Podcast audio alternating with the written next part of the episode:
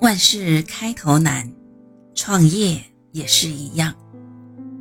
一个人初创事业，要想获得成功，就必须埋头苦干，把根基打牢，否则一招不慎，很容易满盘皆输。毕竟根基尚浅，经不起折腾。克拉克和洛克菲勒合伙成立了克拉克洛克菲勒公司，并挂起了大招牌。这两位年轻人的创业事迹引起了当地媒体的关注，《克利夫兰领导者报》给出了他们积极的鼓励。该报在报道中写道：“对于愿意负责任且有经验的商人，我们建议广大读者朋友们。”能够支持他们惠顾这家新企业。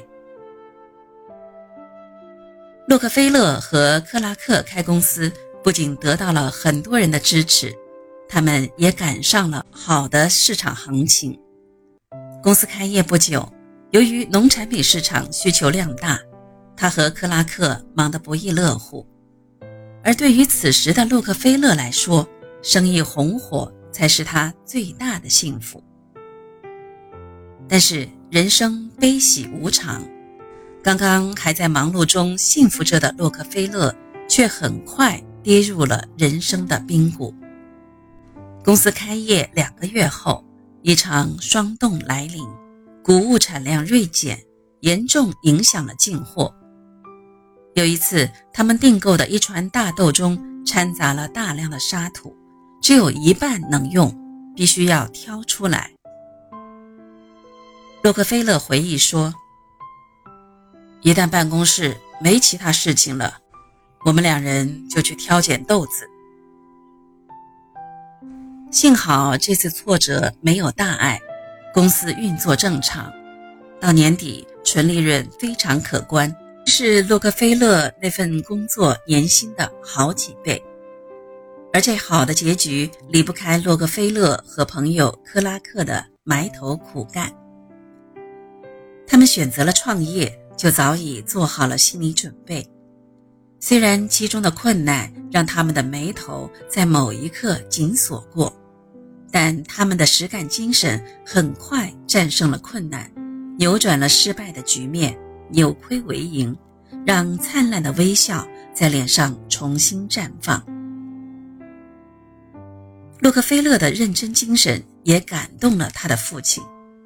虽然父亲在钱的事情上一直看得比较重，洛克菲勒每次借钱，他都要郑重声明，必须在什么时候还他，还要给很高的利息。但是在父亲比尔的内心深处，他对务实能吃苦的儿子还是非常欣赏的。只要儿子有困难，他都会及时的伸出援助之手。黄豆生意被毁后，洛克菲勒只得再次向父亲比尔借钱。洛克菲勒很了解父亲比尔，他在借贷方面有时大方又痛快，有时就像守财奴一样小气吝啬。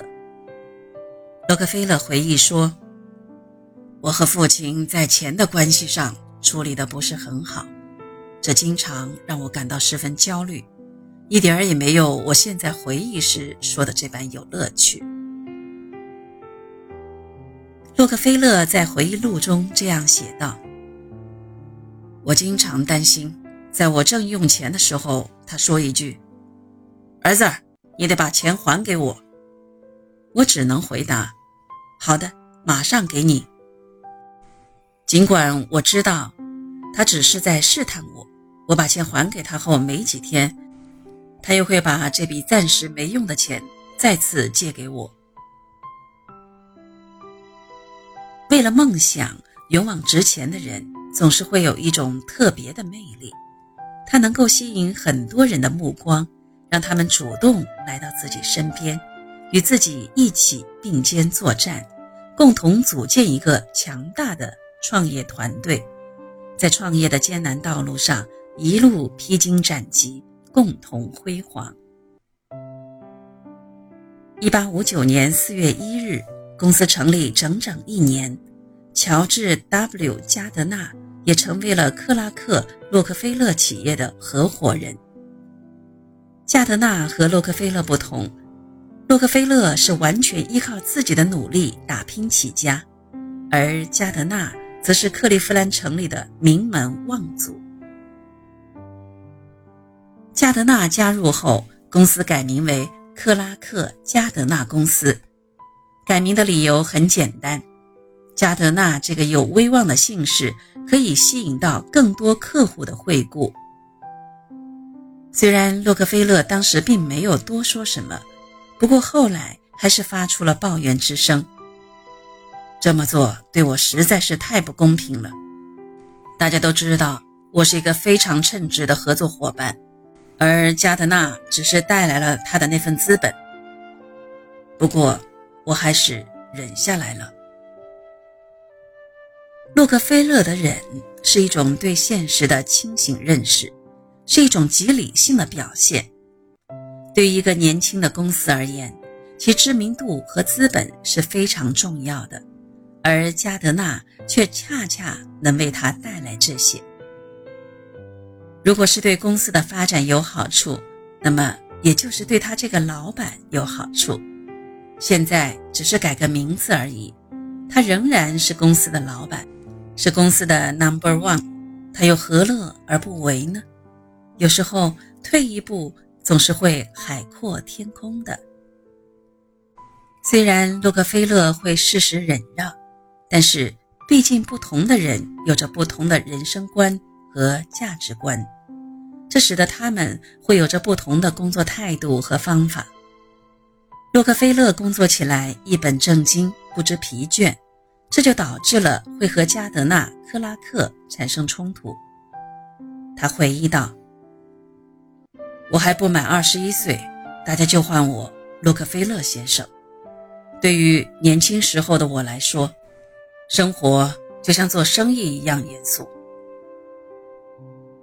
洛克菲勒非常看不惯加德纳·克拉克二人懒散的工作方式。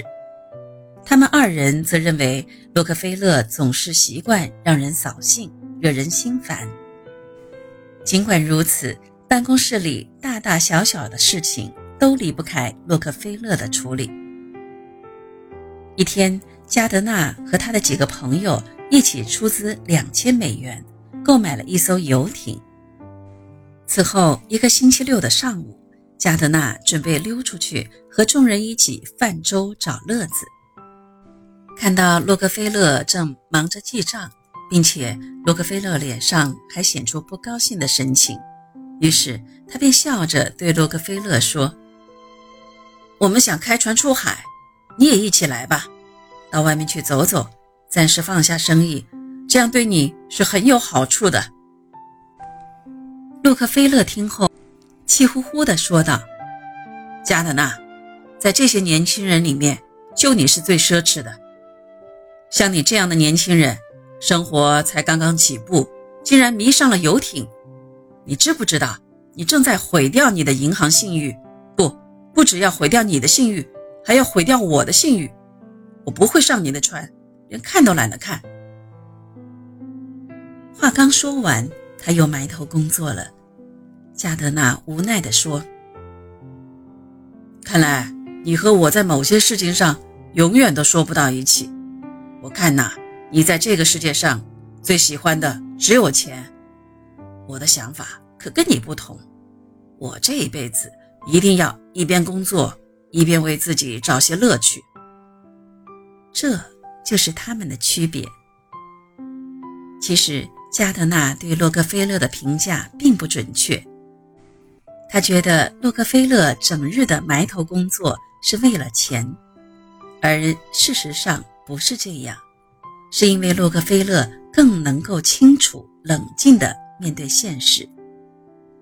对于一个年轻的公司，还有年轻的他们来说，一切才刚刚开始，他们还没有资本享乐。如果开始就放松警惕，就懈怠了，那么一个公司很难长久的发展下去。从旧照片上能够看出，洛克菲勒在克拉克加德纳公司上班的时候，精力非常充沛，但已经微微有点驼背了。洛克菲勒每天都衣着得体、修饰整洁，总是第一个到达公司，也总是最后一个下班回家。克拉克负责买进和卖出货物，洛克菲勒负责管理公司的所有账目。克拉克认为洛克菲勒其实也不难相处，只是太过严格了一点儿。他简直细微到了极致，一点一滴的小细节都不放过。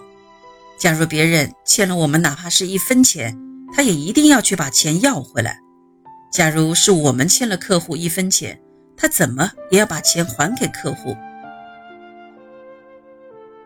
在进入石油行业之初，洛克菲勒也十分辛苦。